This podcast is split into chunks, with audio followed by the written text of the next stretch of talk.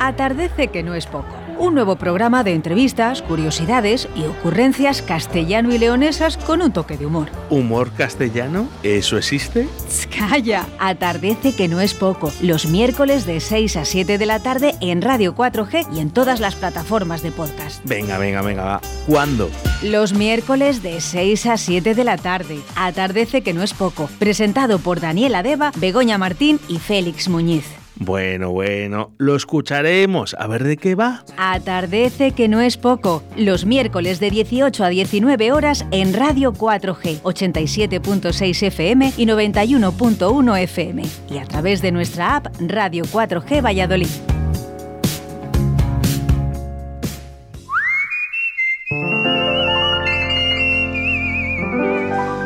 Atardece que no es poco. Un nuevo programa de entrevistas, curiosidades y ocurrencias castellano y leonesas con un toque de humor.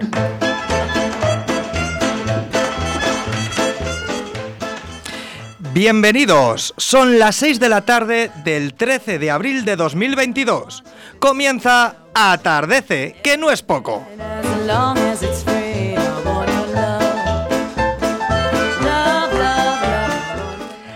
Había una vez un circo que alegraba siempre el corazón. Así empezaba esa canción que a tantos niños y niñas llenó de ilusión. Esos peques que han crecido y ahora son abuelas, padres, tías, hijos. Si ese circo tanto nos alegró el corazón, tanto nos llenó de ilusión a tantas generaciones, por los más conocidos payasos de la tele y por otros tantos no televisivos, que tantas risas y sonrisas nos sacaron por las provincias de este país. ¿Cómo hemos podido perder esa palabra tan grande que es payaso? Es fácil el chiste, pero piénsenlo bien. Ojalá más payasos y payasas en el mundo. En un caso más personal, ojalá ser un payaso. Una persona que hace reír con sus dichos y con sus gestos. No usen la palabra como desprecio. Recuperen su niño. Disfruten de esos artistas ambulantes que van por los pueblos, por las ciudades y las villas de esta comunidad. Recuperemos payaso. Que no tengamos que usar su palabra en inglés para pensar que mola más. Porque todo en inglés es mejor. Spoiler, selfie, running, clown. Destripar, autofoto, correr, payaso. Porque no hay nada más inocente que un payaso. Ese personaje realizado por un artista de circo, generalmente caracterizado de un modo extravagante, que hace reír con su aspecto y con sus actos. Hoy hablamos de circo, de cirque. Niñas, niños, señoras y señores, pasen y vean, comienza el espectáculo.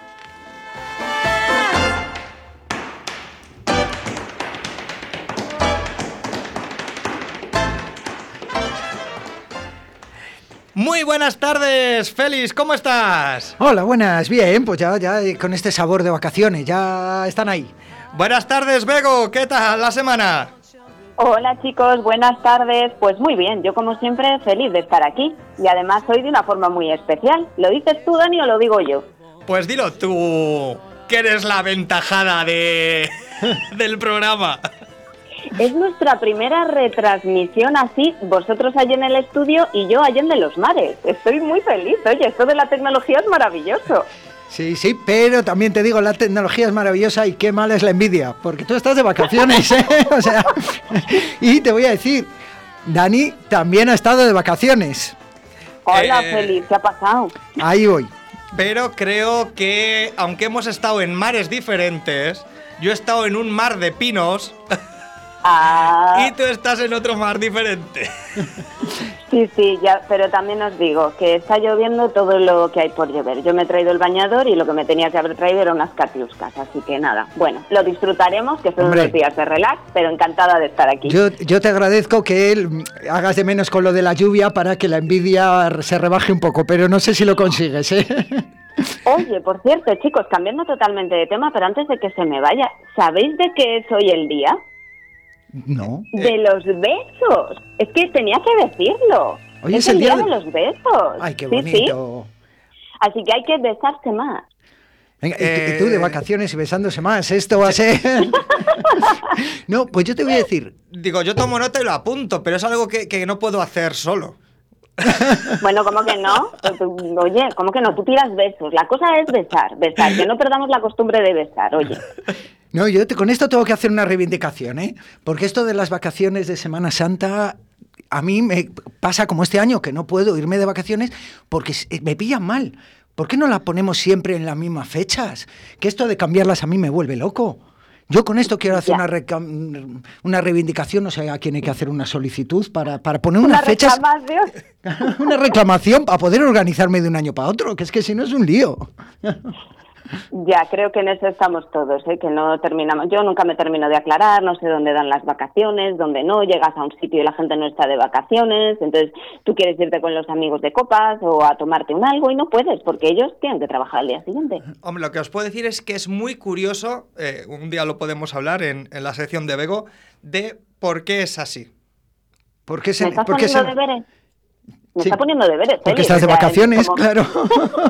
Hay que arruinarte el día de alguna manera. De por qué es así y no en todos los países eh, es así. No, de hecho, en casi, en casi todos los países hay una semana oficial fija, que son las ah. vacaciones de primavera y que siempre las mismas fechas. Pues nada, me va a tocar estudiarlo para explicarlo porque esto yo no lo sabía. Así que ahí te dejamos emplazada para la semana que viene, que vengas con respuestas. Esto es venganza. En fin, pasando palabras. Ya he dicho que la envidia era mala, ¿eh?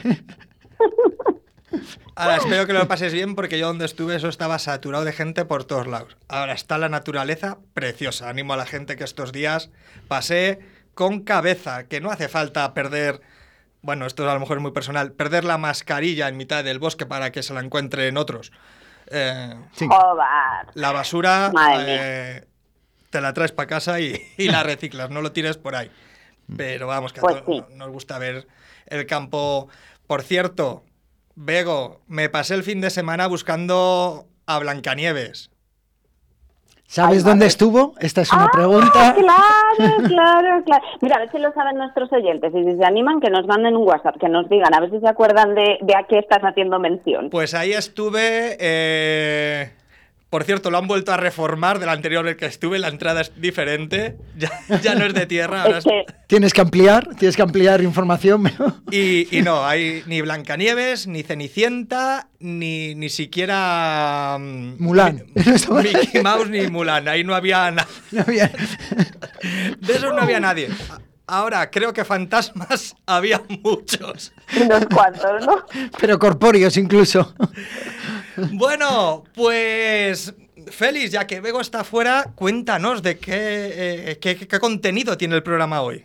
A ver, ya, ya ha quedado claro que soy tu suplente que cuando tú no estás soy yo el que se encarga de las cosas. Entonces, pero me hace mucha ilusión presentar hoy el programa porque tenemos aquí a un actor y clown eh, del Circo du Soleil, que es Miguel Berlanga, que nos va a hablar de su trabajo en el espectáculo Cuza y que estaremos hablando con él un rato sobre bueno, pues cómo empezó, cómo llegó a ser clown y por qué es tan bueno en lo que hace. Y luego también en la sección de qué fue de, Bego nos contará algo sobre el lunes de agua salmantino. Y indagaremos, por supuesto, en los titulares en la sección de confusa difusión y, para cerrar, nuestro me entretengo, que no es poco. Pues una vez presentado todo, vamos a ello. Hoy atardecemos con...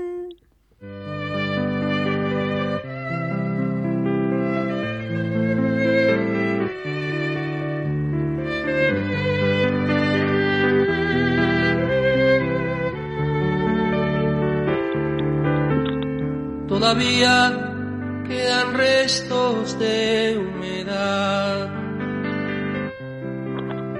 Sus olores llenan ya mi soledad. En la cama su silueta se dibuja al promesa de llenar el breve espacio en que no está. Pues desde el año 2016 es clown oficial en el show del Cirque du Soleil en el espectáculo Cuza. Ha hecho giras por Chile, Estados Unidos, Australia, Singapur, China, Corea del Sur, Nueva Zelanda, España, por supuesto. Ha trabajado en compañías de alto nivel como son Illana, Azar Teatro y Telón de Azúcar. Ha hecho cine y ha hecho series de televisión como podrían ser Hospital Central, Águila Roja y El Secreto de Puente Viejo, entre otras. Y hoy, aunque no sé si siendo consciente de ello, está aquí con nosotros Miguel Berlanga, muy buenas tardes. Un honor tener a un artista tan internacional como tú en este estudio, Miguel. Buenas tardes, el honor es mío. He puesto una música buenísima, ¿eh? se nota que me gusta el punk, ¿eh? Sí, ya. Soy un outsider. Eres, eres, de, guau. eres de ritmo duro, tú. Soy de ritmo ru- duro, duro, duro. No, Sí, que sí, además sí, es sí. muy de agradecer que estés porque estás eh, mm, recién aterrizado. Estoy dormido. Estoy, si digo muchas tonterías, es que estoy... Sí, llegué anoche, que, casi no llego, pero bueno, casi aparezco en Santander, una pequeña, bueno, pues una pequeña siesta que me eché en Segovia, y cuando abrí los ojos estuve toda la noche viajando en el avión, y con esto vengo de siete horas de diferencia, y claro, en Santander, en, en, Se- en Segovia, me, me eché una cabezadita, y cuando abrí los ojos digo, mira, ya estamos en Valladolid, mira, los, coño, pues son los... Pero si esos son lo- los, vadillos. Y esa es la Pilarica, pero si la estación está antes. Y total, que el tren ya había pasado la estación. Y menos mal que, que paraba en Palencia y no en Santander. Qué bueno. También. Así que vosotros, Oye, si digo muchas mira. tonterías, es que estoy dormido todavía. Como Vego, tú que te querías ir de vacaciones a la playa y no Pero si veías. me he hartado sitio. de playa que llevo cinco meses en la República Dominicana. Yo quería ver Castilla, Valladolid, las procesiones. Claro, eso te iba a decir, que estás morenete. Porque yo te veo, ¿eh? Estás Sí, morenete. sí. Y tú estás guapísima, que también te veo ahí desde la pantalla. Estoy moreno, sí, sí. Estoy morenillo, pero porque cuando salías ahí de la carpa, pues te pegaba el sol. Era ideal, ¿eh? La República Dominicana, para empezar después de, de- de este parón del año y medio, ideal la temperatura. 24 mínima, 28 máxima, 29, estupendo. Ha estado muy Eh, bien. ¿Has venido a dar envidia, Miguel? Básicamente sí, he venido a eso. Empieza Vego, luego sigue. Dar envidia, luego Sí, me- luego, el mismo técnico, Oscar, nos ha dicho que se va de vacaciones también. Yo ya no Ya. sé qué hacer con. No sé, no sé, yo me estoy mosqueando, te veo ahí con el palo ese mirándome fijamente. Cuidado, baja. Bueno, pues espero que, que el jet lag sea del avión y no de, No, de, de- Palencia a Valladolid por el, No, el cambio, yo creo que por el cambio horario. Eh, bueno, Miguel, eh, estás triunfando por, por medio mundo, por medio entero con tu espectáculo Cuza, bueno, en el que participas. Que participo, sí. en el que participas, pero, pero eres vallisoletano, vallisoletano de, de pro, de la circular. Hombre, de la circular, de la uberuela y ahora un poco de la cistérnica también, pero bueno, de la circular sobre todo. De toda la infancia en la circular. ¿Qué queda de, de- de ese Miguel de la circular? Pues queda el hígado, no. Eh, el riñón, y tal. no, queda todo, queda todo, hombre. Yo además me llevo la camiseta del, del Valladolid, me la llevo en la maleta y voy haciéndome fotos ahí con mi camiseta en Hong Kong, en los sitios estos donde hemos estado. Y sí, sí, sí, yo lo tengo muy presente de dónde vengo. Eh, En tu caso, que, que eres clown o, o- o payaso, ¿no? Que yo quería, eh, reivindicaba esa palabra porque no hay por qué usarla despectivo, yo creo que es muy bonita. Eh, y recuperar ese niño, eh, el actor eh, dramático, Ah. cómico, el payaso, tiene que conservar ese niño. O, o- o la sociedad debería conservar ese niño. Hombre, todos tenemos que conservar ese niño. A mí, en mi caso, lo que me está costando es quitármelo.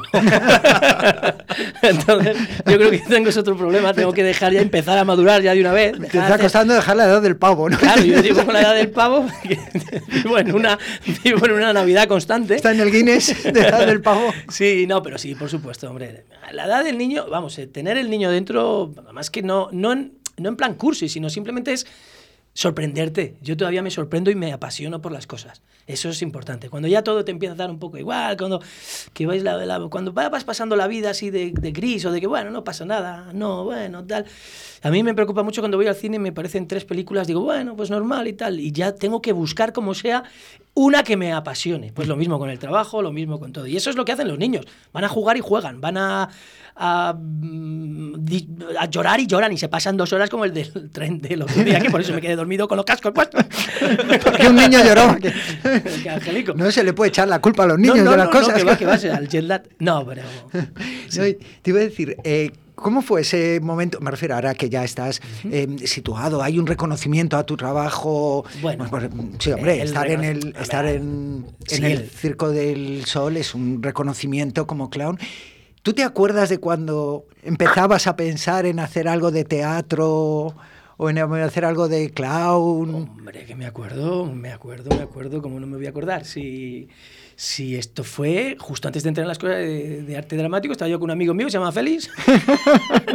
y, le, y le dije, oye, ¿por qué no nos apuntamos a un, un taller de teatro por aquí? Y mira, y hasta ahora, y luego hicimos nuestra compañía de teatro, de, de- de clown, y, y sí, lo que pasa es que han coincidido muchas cosas y se ha hecho un, vamos, se ha dado este milagro, pues de que yo era un fan del Cirque du Soleil. De hecho, la primera vez eh, que fui, pues bueno, pues yo los circos los tenía como con animales, con algo, con un- la verdad es que no me iba mucho, ¿no? Me ha gustado mucho los artistas de circo, malabares y tal, pero lo que era el circo antiguo, con, sobre todo los animales ahí y tal, pues no. Y yo estaba en, en Madrid, que estaba trabajando con Zascandil, y me dijeron, con una compañía de teatro que había allí, dijeron, viene el Cirque du Soleil. Y digo, bueno, es que pues, es el circo, ¿por qué no vamos al teatro mejor? Y fui a verlo y desde el primer... Fui, vi alegría, además, en el 90 y algo ya. Y, y dije, yo quiero trabajar ahí, yo quiero trabajar ahí. Y en ese momento, pues al final lo he conseguido. Entonces se han dado unas circunstancias de... Entonces, bueno, pues, pues estoy muy contento. Sí, ¿no? Que era el inicio de lo que se empezó a llamar el circo del arte, para, para Sí. diferenciarlo del circo de los animales y todos decíamos, ¿qué es eso del circo del arte, no? Empezar a prescindir de eso para fijarse más, como que empezaba a tener una dramaturgia más teatral, ¿no? Y era lo que nos llamaba la atención, quizás. Claro, es una va más encaminada hacia el teatro, a- más que la- a lo que es la feria y el, el circo antiguo, que, que tiene todos mis respetos, ¿eh? y, a mí me- y hay profesionales estupendos. Pero el concepto que había antes de circo, estos de estos canadienses o quebecois, como les gusta a ellos llamarse, pues pues lo cambiaron. Entonces empezaron a dar valor a una dramaturgia, a un vestuario, a que no hubiera animales y que hubiera eh, que fuera todo el envoltorio, que hubiera una satisfacción para el público también. Desde que entras en la carpa y lo veis, es alucinante. Es y mágico. yo todavía, yo sigo trabajando ahí cada vez que entro y me sigo emocionando. A veces yo sigo estando arriba. Bueno, yo, yo empiezo a trabajar en un Bataclan, que se llama, después de una animación que hay al principio, y todavía estoy cuando empieza la música, yo voy saludando a mis compañeros músicos, "Bah, mucha, mierda, mucha mierda, que no me- la mitad no me entiende porque hablan en otro idioma, pero bueno. Y tendrán otro saludo además. break a leg, break a leg, break a leg, break a leg, have a, have a good one, have a good one o have a good show, es lo que Ese acento, ese acento bueno de Cuenca. Bueno, Bueno, mi acento, mi acento, mi acento pucelano. Y todavía digo, ¿pero qué hago aquí en el Circo del Sol? Pero nada, disfrutando todavía. Porque antes de llegar al Circo del Sol, eh, tú tienes una trayectoria, trabajas mucho en Madrid, haces varias películas, trabajas en series, eh, trabajas con varias compañías, tanto aquí en Valladolid como en, en Madrid.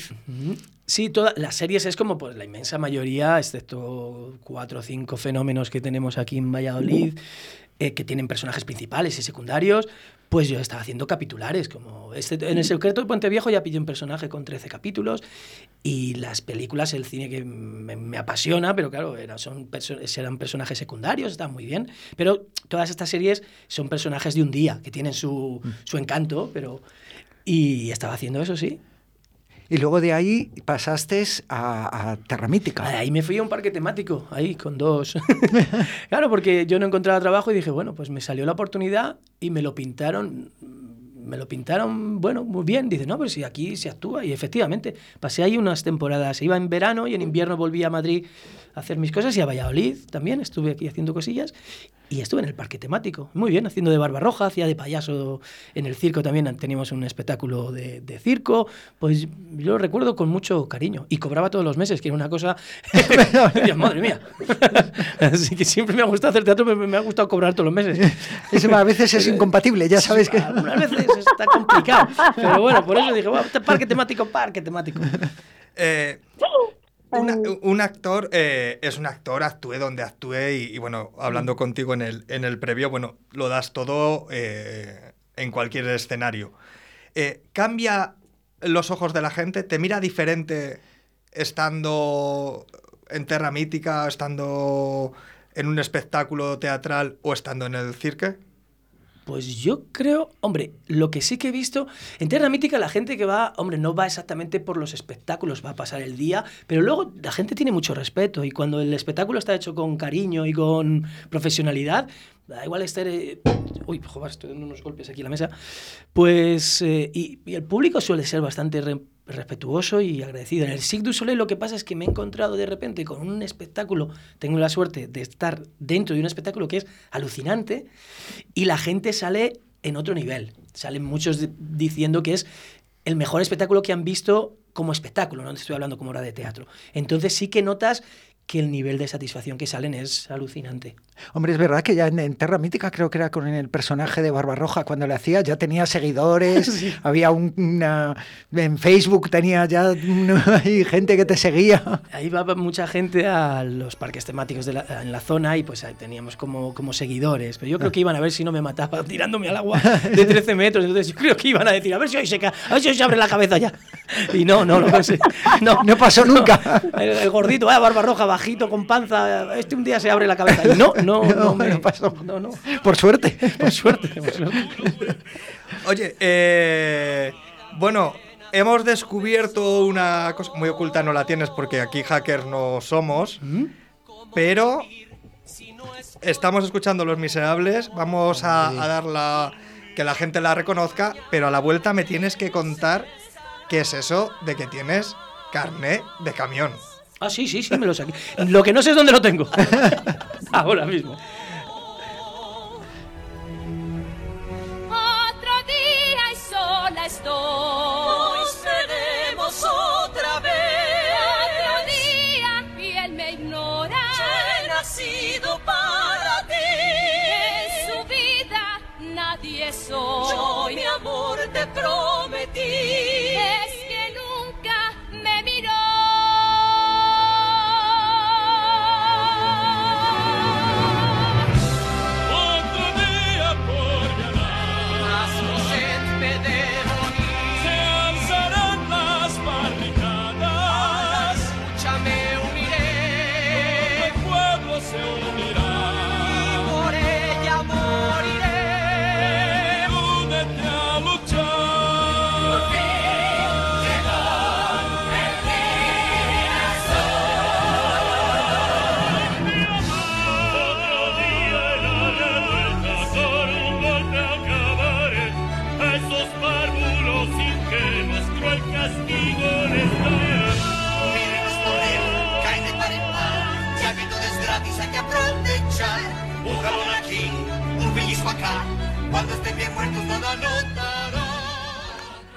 Bueno, pues escuchábamos un día más de, una película que esto es casualidad, pero a mí me encantó la versión que no gustó a nadie.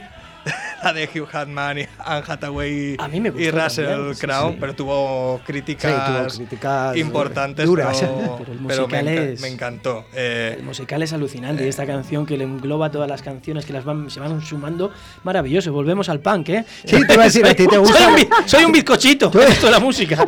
Yo no sé, esto, tú, sabes, tú sabes que se ha inventado la batería, Eh, ¿no? Que es una cosa que marca el rey chum chum. No lo sé. A mí, eh, a mí me gusta que la gente salga y cante, como en las películas. Me encanta cuando cantan en las películas. No sé por qué. decir, tú eres... eh, Oye. eh, perdonad porque a di- ¿Sí? ¿Será de lo poco que te falta ya? ¿O, o has hecho algún espectáculo en el que cantas a pleno pulmón? Porque yo no lo sé canté en Sí. una compañía que se llama Guirigay, una cosa se, se- se llamaba el, vamos, la obra más se perdió en Cuba y salía con una guitarra que fue buenísima porque yo no sabía tocar la guitarra. Entonces, ¿tú tocas la guitarra? Me dijo, sí, sí, sí. Y me, claro, no, yo no podía aprender a tocar la guitarra para el casting. Lo que pasa es que hice como, pues, pues me fui, cogí un profesor y me dijo, pues haz así, un, un acorde, plan, y yo cantaba sobre tres acordes y, y pasé. y canté, canté. No. Sí, Qué y bueno. luego yo te he visto cantar en varias ocasiones y cantas bien.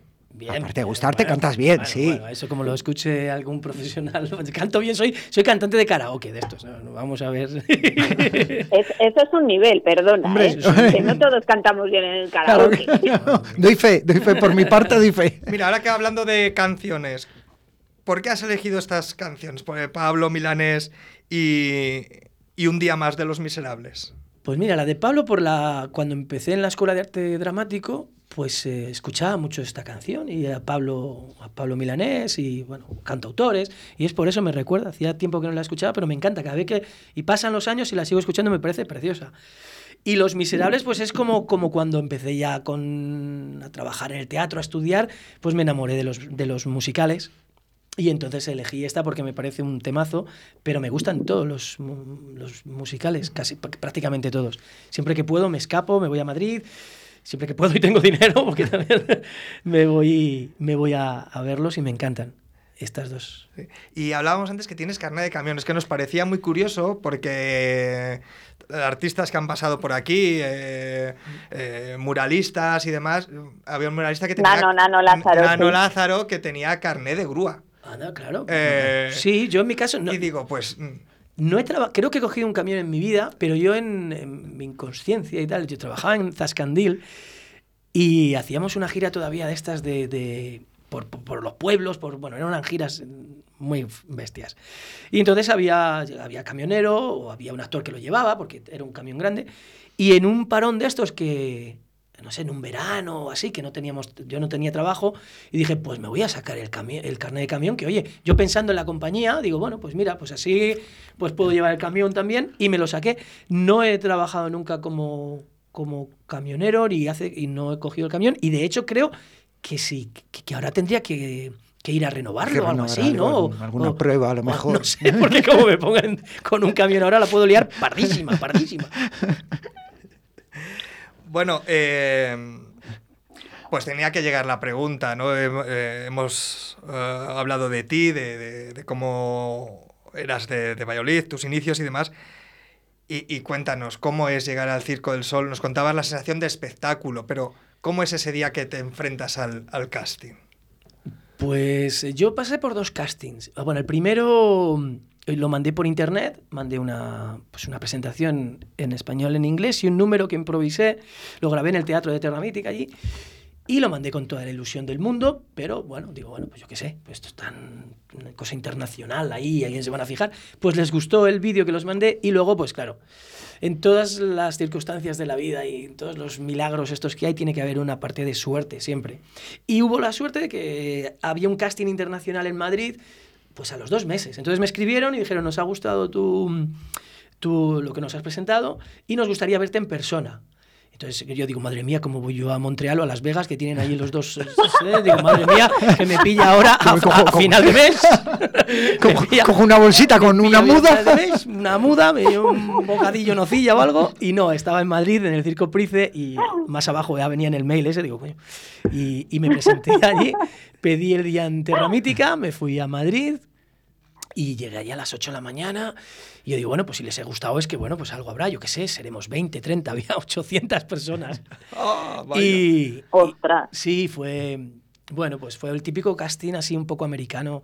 No siempre es así, a otras veces el circo ve a alguien, le gusta y le llama directamente o tal. A mí, me, a mí fue de lo, por lo, de lo más duro. Tuve que pasar, o sea, a mí no me, no me vieron, no me- tuve que ir a, a mandarles eso, luego fui al casting y pues nos cogieron a tres personas, creo. Éramos tres más una pareja de clowns que iban juntos. Éramos tres, cuatro al final, ¿no? Y ese mismo día a las 7 de la tarde. Entonces, bueno, pues nos hicieron, tuvimos que repetir el número que habíamos hecho y luego iban diciéndonos, nos iban explicando números del circo y lo teníamos que hacer como nosotros viéramos, improvisaciones con otro compañero eh, y bueno, pues lo pasé. Después de esto tenían ellos una habitación arriba en el circo, en el circo Price que yo no sabía ahí con una cámara, oye, bueno, pues ahora cuéntanos por qué querías entrar en el circo. Ah, digo, pues muy bien. Y luego te pegan el bajón diciendo que te pueden llamar al día siguiente o te pueden llamar en cinco años. A mí me llamaron al año siguiente, pero tardé cinco años en entrar. Porque al año, al año, justo al año, me llamaron para Cusa y me mandaron mail, ¿estás disponible para una gira? Era por, por Rusia, mira, está eh, Europa un poco, y parte de Rusia. Yo, sí, sí, sí, sí, pero... Claro, yo lo que no sabía, y me llevó una desilusión, una llorera que me pasé. claro, yo ya dejo, menos mal que no me despedí de Terramite. Yo digo, ah, lo dejo, lo dejo, que me voy al Cirque Soleil y tal. Que va, me callé ahí.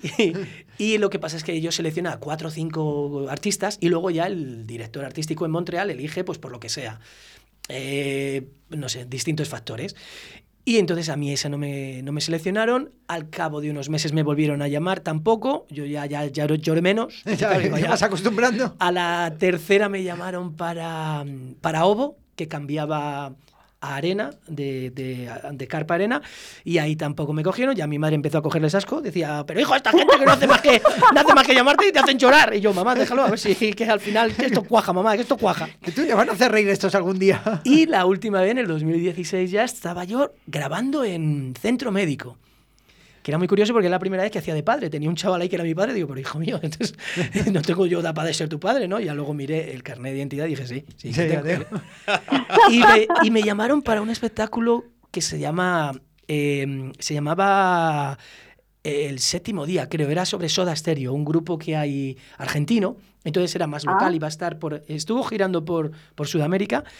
Y ese mismo día me llamaron, me escribieron para Cusa otra vez. Entonces digo, joder, no me llaman, no me llaman para dos. Y al final, pues llamé al scout que me había hecho las pruebas, le escribí, el que me había hecho las pruebas en Madrid, digo, Ives, que me habéis llamado para dos. Que... Y me dijo, no, Cusa es perfecto para ti, tú di que puedes en Cusa y, y ahí ya cuajó. Y ahí está. Y cuando llegas, pues después de todo esto, pues, pues fue una emoción todo a partir de ahí. Me- podría estar dos días, pero desde llegar a Montreal y ver las, los estudios, hasta llegar, eh, yo me incorporé en Chile a la carpa y ver a todos los compañeros, empezar los ensayos allí en la carpa, ver ahí ese escenario que decir, Dios mío, aquí... ¿Cuántos peces hay? ¿Cuántos? cuántos?". Yo decía, y, y sigue, hasta ahora sigue siendo el sueño, disfrutándolo. Sí, Claro, y además es que sois internacionales, quiero decir que sois ahí una amalgama de artistas, cada uno de una punta del mundo, ¿no? Sí, es ¿Qué estupendo. tal es, el cómo os entendéis? Porque vale, sí, todos sabemos inglés, pero es verdad que sabemos que cada uno tenemos, cada cultura, por así decirlo, tenemos nuestras Sí. cosas. ¿Qué tal esa relación de trabajo? En el circo muy bien, muy bien, muy bien, muy bien. Eh, somos 25 nacionalidades. Y, entonces sí. Sois el- más que en la ONU. más, más, más. Y a tantos países Que mejor ha venido. que luego, que luego dice Bego, no, todos sabemos inglés. Bueno, habla por ti, ¿eh? Eso, yo, yo tengo mi Los que van ahí saben inglés, Feli. Y no Inglés mira, de la mira Miguel. No, bueno, yo soy un inglés, tengo un inglés que al principio yo me enteraba del, o sea, más o menos del 40% en las reuniones y lo que pasa es que yo he tenido suerte porque CUSA tiene muchos artistas eh, eh, latinos. Y entonces uno de mis mejores amigos también es un francés que habla español perfectamente y Fernando, que es el percusionista, que él es eh, hijo de migrantes españoles, nació en Francia, pero habla francés, habla español estupendamente y vive en California. Entonces, y cuando vamos al Tapis Rouge, que es el- la reunión de todos los miércoles para decirnos pues, lo que hay que cambiar, lo que hay que... Pues ya, ya el- ahora ya entiendo el 90%, 99%, pero, bueno, pero ya siempre digo, Fernando, ¿qué han dicho? ¿Qué han dicho? ¿Qué hora salimos? ¿Eh? ¿Que ¿Hay que coger autobús o qué? Entonces me voy. Sí, en Montreal me pusieron una, una traductora cuando fui la primera vez. Y, la, y ahora ya no, ahora ya, ahora ya me voy enterando. Y luego de aquí, desde, desde este inicio, luego a medio mundo, porque has hecho gira por Sí, con la frente marchita, mira qué bonito. Sí, a medio mundo. Hemos estado en. Pues mira, te lo digo rápido para no enrollarme mucho, pero empecé en Montreal, de Montreal, Santiago de Chile, Sydney, Brisbane, Melbourne, Perth, Australia, Singapur, otro año en China, Shanghai, Beijing, Shenzhen, Hong Kong, Changsha, eh, Seúl, Nueva Zelanda, luego volvi- vinimos a España. Eh, de España nos hemos ido ya a la República Dominicana, porque nos pilló el. Después de Sevilla nos pilló el. un paseíto como vacaciones no está nada mal. No está mal, no está mal. Mis vacaciones son aquí en Pucela. Y luego, ¿dónde te podemos ver? A partir de ahora, ¿pa- ¿hacia dónde vas? Pues ahora vamos a Montreal, pero vamos, ya no vamos a ensayar, vamos a, a poner la carpa en el Old Port de Montreal y es la primera vez, nos están esperando ahí como, como agua en mayo, porque es la primera vez después de cinco años que vuelve la carpa al circo. Y yo pasé por ahí, yo- ah, bueno, cuando fui al, a ensayar hace el 16 y ahora que hemos vuelto a ensayar porque hemos tenido que cambiar, hacer una creación nueva para los números de clown porque no podemos meter voluntarios en el escenario. Entonces hemos hecho, estuvimos en Montreal ensayando, una locura. Pero se ve ahí en el viejo puerto de Montreal, está todo preparado para el circo y están, ya está la publicidad, así que vamos a Montreal, Gatineau, que es otra ciudad de, allí de Canadá, y luego vamos a Guadalajara y México. A mí me gustaría decir que también si la gente quiere, seguramente en alguna, iba a decir red social, no, en alguna plataforma puedan encontrar la película Poveda del año 2016 de Goya Producciones, donde haces un papel magnífico y maravilloso. Así Ay, que si quieren gracias. buscarla, que lo, que lo busquen. Me- estoy, eh, tengo un recuerdo fabuloso de esa, de esa película. Además fue estuve trabajando casi todo el rato con, con Raúl Escudero, con Rulo, que es un amigo y un majo tema. Rulo, estás por ahí, un besazo. Muy- maravilloso. Sí, Sí.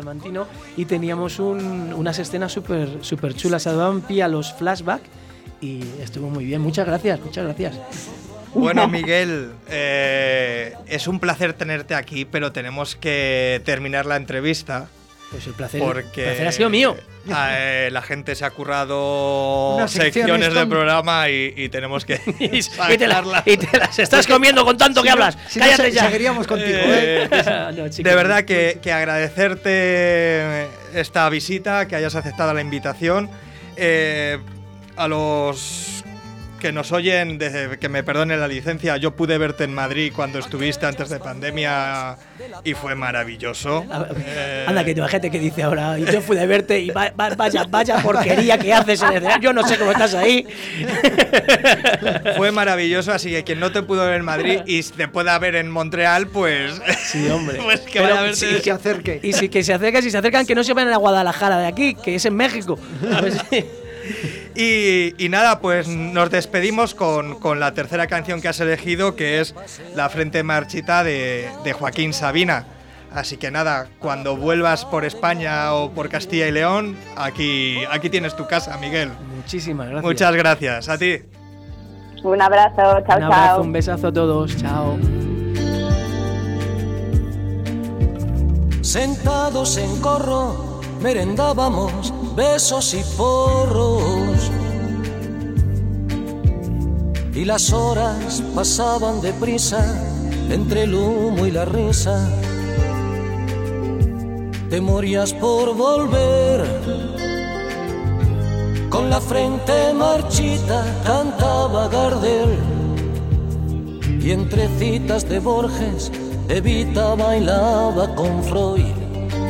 Ya llovió desde aquel chaparrón hasta hoy.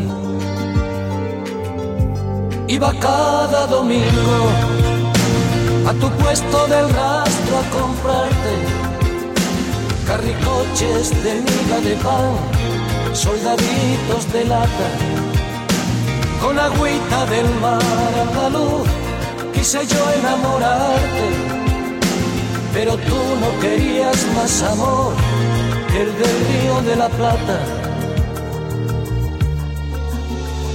Duró la tormenta hasta entrados los años ochenta. Luego el sol fue secando la ropa de la vieja Europa. No hay nostalgia peor que añorar lo que nunca jamás sucedió. Mándame una postal de San Telmo, adiós, cuídate. Y sonó entre tú y yo el silbato. Mira qué grande Sabina, es que vamos de grandes a grandes hoy. Eh, pues nada, después de la entrevista, recordaros que aquí estamos con las líneas abiertas y nos podéis llamar o mandar un WhatsApp al 681-0722-97. Y si nos queréis criticar o si nos queréis enviar vuestras propuestas artísticas, tenemos el correo atardece que no es poco 4g arroba gmail.com o gmail, que diría el artista internacional.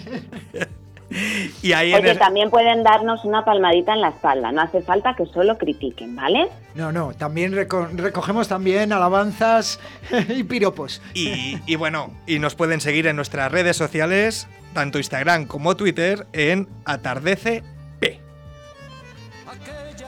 Oye, por cierto, ¿sabéis qué hice el otro día antes de venirme para acá? Pues me pasé por el río Shopping, por eh, Quimba Baida Silva, y cogí unas cositas que tenía yo unos encargos para traer aquí, quedar fenomenal. ¿Y sabéis qué tienen? Tienen expuesta una mona eh, con motivo, bueno, es la bandera de Ucrania. Si aciertas lo que pesa, te la llevas. Así que yo dejé allí mi papeleta, a ver si me acerco, oye, y, y por lo menos me la puedo llevar. Así que nada, por si queréis pasar, os digo. Tú te has ido de vacaciones a descansar y has pasado antes a coger algo de Da Silva Gastronomía. Tú y vienes a generar odios. ¿No? O sea, tú vienes hoy decidida. Me, me gusta a mí quedar bien cuando voy a los sitios. Entonces dije, qué mejor forma. Vino de la tierra y unos da Silva y perfecto todo. Oye, Bego, por si no nos podemos acercar esta tarde y a lo mejor podemos ir mañana a verla, ¿la podemos ver en las redes? ¿Tienen en sus redes Sí, sí. sociales colgada la foto o algo? Sí, sí, en Da Silva Gastronomía y aquí- y en Kimbaba y Da Silva la, la podéis ver, ¿eh? Es, es, es- mola mucho, está genial, sí, sí. Por ir calculando el peso antes de llegar. Pues el peso no sé, pero el mordisco lo tiene, pero vamos. mm, es que, Bien vamos. grande, ¿no? Sí, Pues- sí. Pues oye, mira, una pena, ¿eh? Hablando de esto ahora, digo, Joar, hoy que hemos tenido un invitado de- del nivel que hemos tenido, no teníamos una torrija, ni, ni una mona, ni nada para, para ofrecerle de, de, No. de Da Silva Gastronomía. Claro. Es que también, hombre, lo que sí que, mira, ya que está aquí Miguel, lo que podemos hacer es pues llevarle a comer, a cenar ahí al Fusion, ¿eh? ya que él ha viajado, ya que él ha viajado por tantos sitios. Oye, yo creo que puede apreciar la comida internacional que dan allí. Bueno, Hola, pues, bueno, oye, oye, si vais al Fusion, ojo, esperarme, ¿cómo soy? Pero si es que tú No quieres estar a, tú quieres estar a la sopa y a sorber. Bueno, vale. bueno, venga, hecho. Ahora llamo yo a, a la Fusion al 983 55 70 51. Que también, oye, aparte de pedir para ir a recoger la comida, para llevártelo a casa, es el teléfono para reservar la mesa, el 983 55 70 51. Y nos vamos ahora a Raval de Portillo, al restaurante Fusion, que está ahí en la carretera Segovia. Y, oye, comemos comida internacional. Ya que tenemos artista internacional, pues Pues que lo disfrutéis, ¿eh? A la majos. Bueno, Bego, se ha notado cierto tono. Mira, vamos a hacer una cosa, Bego. A ver qué nos cuentas hoy y depende si eso te esperamos o, o no. Ahora, toma concurso. Qué estrés, me tenéis estresada.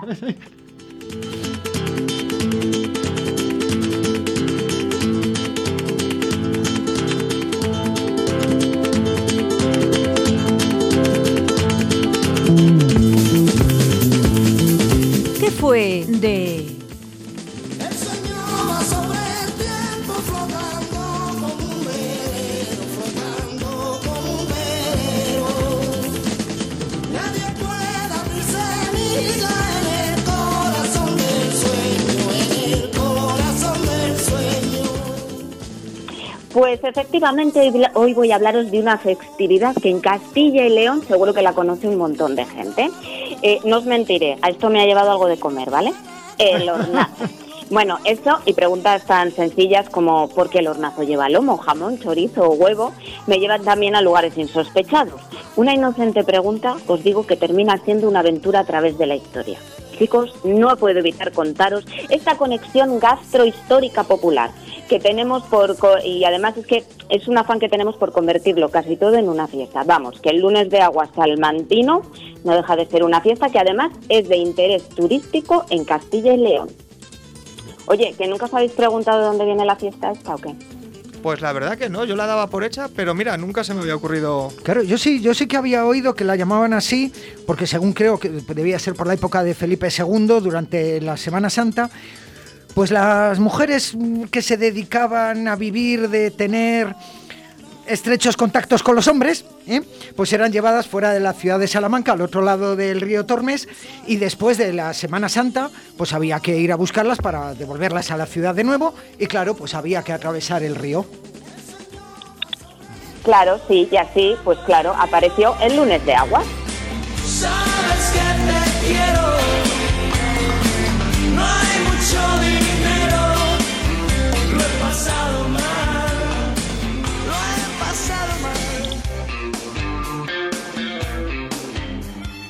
Te digo una cosa, a mí me has dejado alucinado, Félix. Oye, pues, te pues- Tienes unas informaciones a veces ahí dentro, chico. Absurdas, claro, muchas, pues- ¿eh? Ya, sí, sí, pues es que a mí literalmente me ha dejado sin palabras, porque a ver qué hago yo ahora, Félix. Ah, ¿Cómo digo yo que mi versión del lunes de aguas era que, que siempre pensé que se llamaba lunes de aguas, porque no sé si os dais cuenta que siempre por esas fechas llueve. Y claro, yo no entendía, claro, yo no entendía por qué la gente elegía un día tan malo para ir a comer al campo, al río. Es que no lo entendía. Que también te digo, ¿eh? Eh, no esperaba menos de una persona que lee los periódicos en papel. A ver. ¿eh? Bueno, tienes, además tienes toda la razón, Feliz. El caso es que eh, es- esta fiesta se popularizó, lo de bajar el río, allá por el siglo XVI, a ver cómo se llevaba a cabo dicho evento de traer de vuelta a estas mujeres a la ciudad. Y la gente pues comenzó a acercarse al río ese día, a comer el hornazo, que ya pues oye, no dejaba de ser un pedazo de, de empanada con carne a mansalva, tajadas bien grandes, eh, con huevo, por cierto, que pensaréis que pintaba el huevo ahí. Pues es que en esa época se pensaba que el huevo era como la carne, y claro, las gallinas no entendían de cuaresmas y ellas seguían poniendo, así que ¿qué hacía la gente? Pues cocía los huevos y por eso aparecen en el hornazo pues de esta guisa.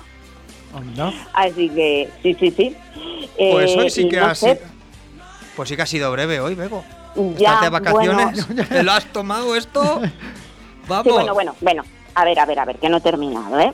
A vosotros no suena raro que Felipe II, que era extremadamente religioso, por no decir fanático religioso, decretase ahí una pequeña ley expulsando a estas mujeres de Salamanca durante la cuaresma y hasta después de la Semana Santa.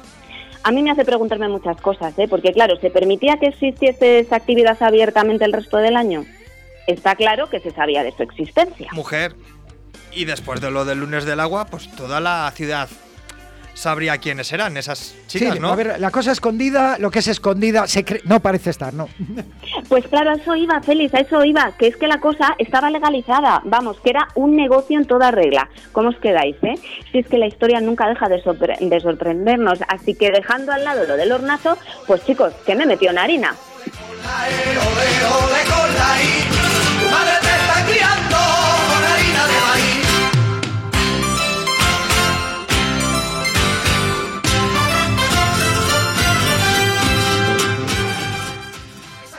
A finales del siglo XV, principios del XVI, que sepáis que llegan a España una serie de normas que pretendían regularizar el desempeño de la prostitución. Y digo llegan a España porque resulta que en el resto de Europa llevaban como desde el siglo XIV intentando hacer esto. ¿Qué pasó? Que como no habían podido terminar con la actividad, pretendían retirarla de las calles y obligar a las prostitutas a segregarse dentro de un determinado espacio reservado exclusivamente para desempeñar este oficio. Se crean entonces, amigos, las casas de mancebía. ¿Y quién promulgó en España esta ley? Vais a alucinar. Felipe Los II. reyes católicos, los reyes católicos, antes, Félix, Toma antes, ya. que- mm, sí, sí, sí. La existencia de, la man- de las mancebías en una ciudad suponía la prohibición absoluta de cualquier otro tipo de prostitución, aunque raramente se llegara a cumplir, sobre todo en Salamanca, donde el juego y la prostitución era algo muy extendido, sobre todo en la vida estudiantil. Las mujeres a las que no le interesaba o no podían acatar dichas normas, para poder ejercer su trabajo, pues ¿qué hacían? Pues pintaban sus casas de mm, colores vistosos y ponían bonitos ramos de flores o ramas adornando eh, la- las puertas. ¿Para qué? Pues para orientar a sus posibles clientes. Por eso también se las conocía como rameras. Para controlar y guardar las casas de mancebía se creó la figura del padre de la mancebía, o más conocido en Salamanca como el padre putas, nombrado por el Consejo. Esta persona estaba obligada a hacer guardar las leyes y disposiciones que se dictaban sobre el desempeño de la prostitución dentro de sus paredes. Vamos, que era el que era un mandado, pero estaba él obligado, por ejemplo, a suministrar a las mujeres alojamiento, comida y fuego en el invierno. No les podía fiar, no se permitía que se pagase con comida. Tenían prohibido alojar viajeros. No podía estar allí mujer enferma y toda la que allí estuviera tenía que haber pasado por manos de un cirujano, que no me refiero a uno de estética, sino a un doctor, que en la época se les llamaba cirujanos. Y por supuesto no podían tener ellas eh, una deuda adquirida con otra casa de mancebía. A. Debían cuidarse los días de fiestas, cuarema, cuaresma, cuatro témporas y vigilias de que se ejerciera estrictamente la práctica dentro de los muros de las casas. Y esto a mí me hace pensar que, claro, que no siempre sería mm, así, porque si lo tenían que especificar que estos días en concreto tenían que ser dentro, pues vete tú a saber qué se hacía el resto. El padre de la man, claro, claro, el padre de la Mancebía alquilaba a las mujeres una habitación, atentos, con cama de dos colchones, una sábana, dos almohadas, una manta, botica, silla, candil, estera y lo demás. Por un real cada día y no más. Y solo podían visitar a las mancebas trrr, los que no fueran casados y los que fueran forasteros. Mm. Si no se cumplían estas leyes, había fuertes multas de pena y de azotes y de cárcel incluso. La casa de Mancebía era lo que era y estaba prohibido poner cualquier otro tipo de negocio. Vamos, que no podía haber ningún mesón, ni taberna, ni jugarse a las cartas. Las ordenanzas debían ser expuestas en la propia puerta de la Mancebía y lo mismo sucedía con lo concerniente a los trabajadores. Mira, eso está bien, así nadie podía decir es que yo no lo sabía, Bueno. yo entré sin querer. Bueno, también te digo, contando con que en el siglo XV no todo el mundo sabía leer, no sé yo si sería muy efectivo que lo pusiesen por Esa- escrito. Esa es muy buena, Dani. Eh, bueno, las mujeres que formaban parte de estas casas de Mancebía debían presentarse antes ante la comisión municipal. No podían ser veni- vecinas de la, de la localidad, ni tener familia en ella, ni estar casadas, ni ser mulatas, ni negras. Eh, cuando salían a la calle tenían que ir vestidas de una forma muy particular, así todo muy disimulado, ¿vale? Porque tenían que llevar una mantilla amarilla para que se las viese bien. Y una vez oscurecido, pues debían quedarse allí guardaditas en la casa de Mancebía sin poder salir. Ah, y estaban obligadas a ir una vez al año a misa, por aquello de mantener los pecados a raya, digo yo. Para mí que este fue un proyecto de ley, chicos, unilateral. Bueno, claro, es que estábamos en el siglo XV, tampoco podía ser más allá. Eh, bueno, lo que os comentaba antes, porque yo creo que era más frecuente que la actividad se desarrollase fuera que dentro, así que cuando llega Felipe II feliz, ahí sí que sí, porque él llegaba encima para casarse con María de Portugal y dijo, esto no puede ser. Estas muchachas fuera de la ciudad hasta después de la cuaresma. Y claro, después de la Semana Santa bajaban todos al río a ver cómo las muchachas llegaban. Así llegamos a celebrar la fiesta del lunes de aguas.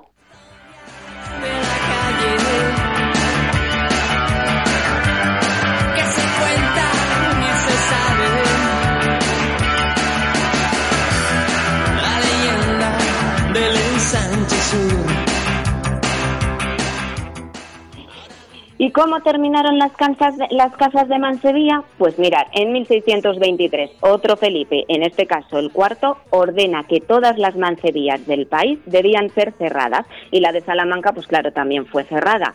Una vez abandonada, fue incendiada y su recuerdo pasó a formar parte de la historia de la ciudad. Eh, tres años más tarde, una fuerte crecida del río Tormes acabó llevándose lo que quedaba. Así que nada, en este caso, y nunca mejor dicho, el que quiera saber, que vaya a Salamanca.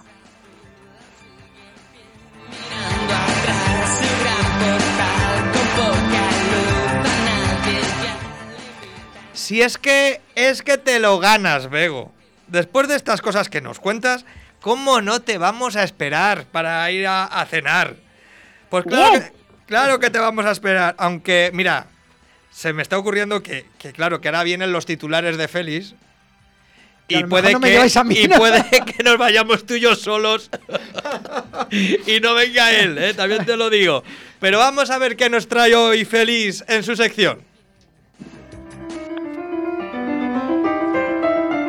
Confusa difusión.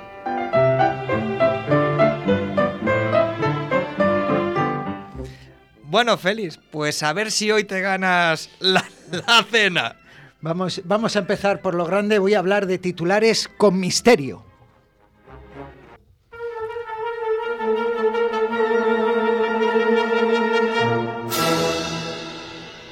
Voy a hablar de esos titulares en que me he fijado y que te dejan desconcertado. Muchas veces porque tienen una palabra que tiene doble sentido y entonces hace que el titular no sepas hacia dónde va. Bueno, yo yo os cuento como siempre y vosotros me decís, porque a lo mejor esto solo me pasa a mí. Pero por ejemplo, te encuentras un titular que pone, las barreras acústicas brotan en el paseo del hospital militar. Chon, chon. No me digáis que se brotan. ¿No deja ahí como un pozo de, de- Pero, pero, ¿qué está pasando en el paseo militar? Brotan las barreras acústicas.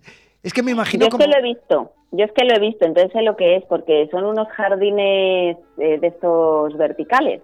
Entonces, claro, brotan. Claro, pero Pero según, juego con ventaja, porque sé lo que es. según lo he leído, yo he pensado que era, digo, pues como en Amanece que no es poco, ¿no? Que le, le- le brotaban los señores en el, En el bancal. en el bancal. Entonces, claro, brotan ahí, dices, mira, por ejemplo, esta que es, hay algunos que son directos, o sea, el doble sentido es que es directo. Pendones en ruta a Santiago. Hombre, Esto es un titular, o sea, es- o sea, no lo pienso yo solo, esto es todos, ¿no? eh, Hablando de... Claro, que Pues así- claro, que ¿qué luego? Claro, luego lo piensas y con el doble sentido, claro, tiene sentido lo de pendones en ruta a Santiago, pero de ah, primeras. ah, no, yo pensé, Ah, digo, ibas bueno, directo. va mucha gente a Santiago, gente maja, gente pendona. No, no, digo, va mucha gente. Vale, vale. Y por ejemplo, mira, hay alguno que da como un tono sensual, diría yo. ¿eh? Las comunidades de vecinos trasladan las juntas a los hoteles. ¿Eh? No me digas, eso hay juntas y hoteles en la misma frase. ¿eh? No me digas. Mira, me parece muy bien que los vecinos vayan a hoteles.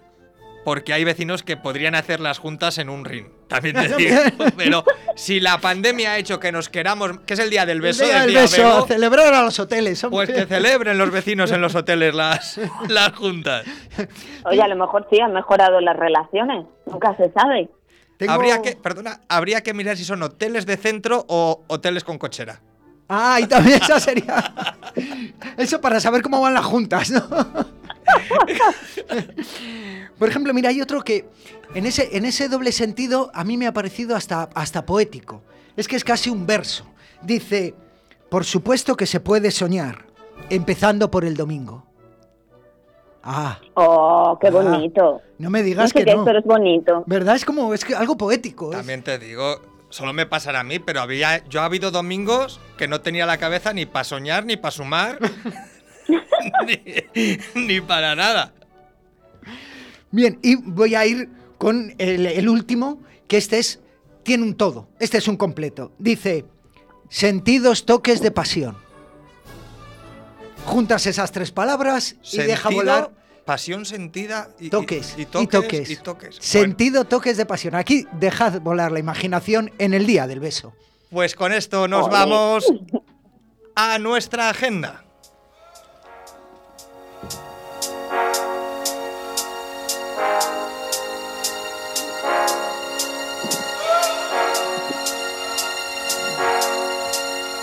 Me entretengo, que no es poco.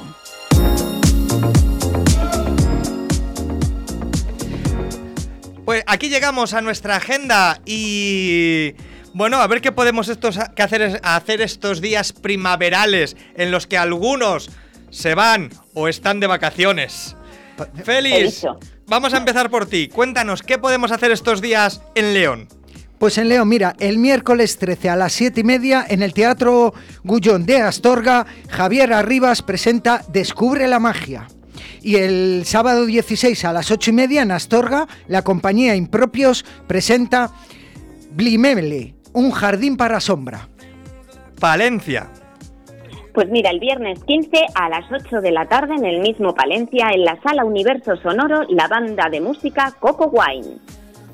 Burgos. El sábado 16 a las 7 en el Salón Cultural de Torresandino, la compañía Camaleón Teatro presenta El secreto de los trasgos.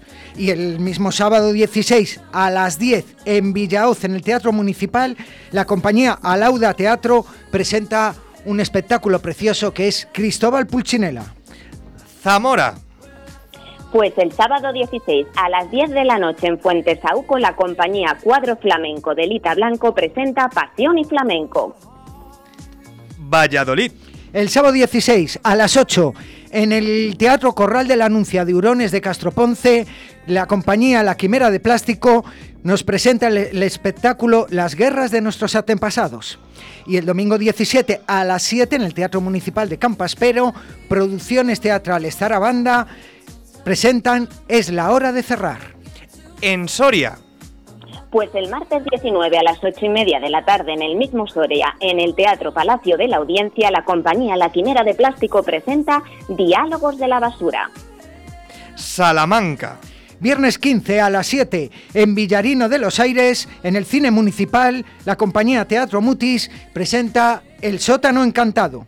Y el sábado 16 a las 7, también en Villarino de los Aires, podremos ver a esa compañía a la que le tenemos tanto cariño, Arvine Danza, con su espectáculo Vinum. En Ávila.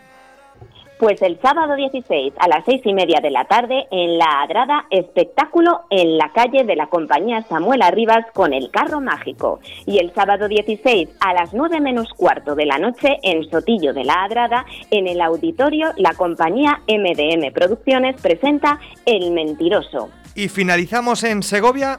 En Segovia el sábado 16 a las 6 en el Auditorio Comarcal Martín Frías de Coca, la compañía Triguiñuelas presenta el espectáculo Un día con el abuelo.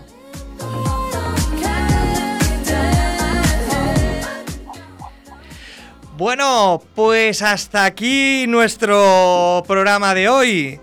Hoy, mira, le ha nombrado antes y ya lo teníamos cerrado, pero hoy nos despedimos con una canción que se titula Sonríe y lucha de la familia Iscariote, donde era percusionista, percusionista Raúl Escudero, que lo ha nombrado antes Es verdad. Miguel Berlanga. Pues nada, eh, agradecer a los técnicos, a Hugo de Pilar y a Óscar Arratia, a ti, Bego, por entrar con nosotros por videoconferencia y todo esto. Feliz por venir un miércoles más y no dejarnos tirados. Y a nuestros oyentes, pasen buena semana, les dejamos con la familia Iscariote. Y muchos besos. Chao, chao.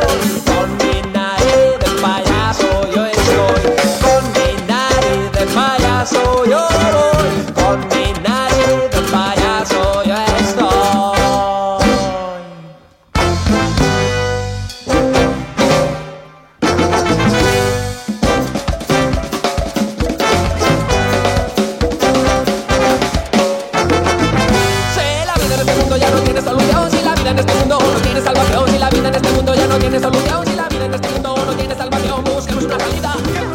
Busquemos alternativas antes de que no quede nada, busquemos una salida. Busquemos alternativas antes de que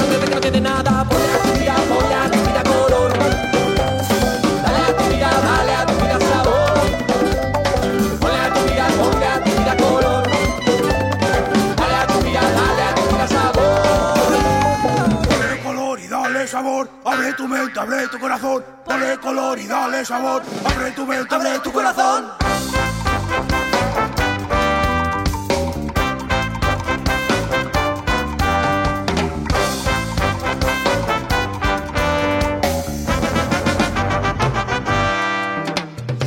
Nariz de payaso, veo el mundo de otro color.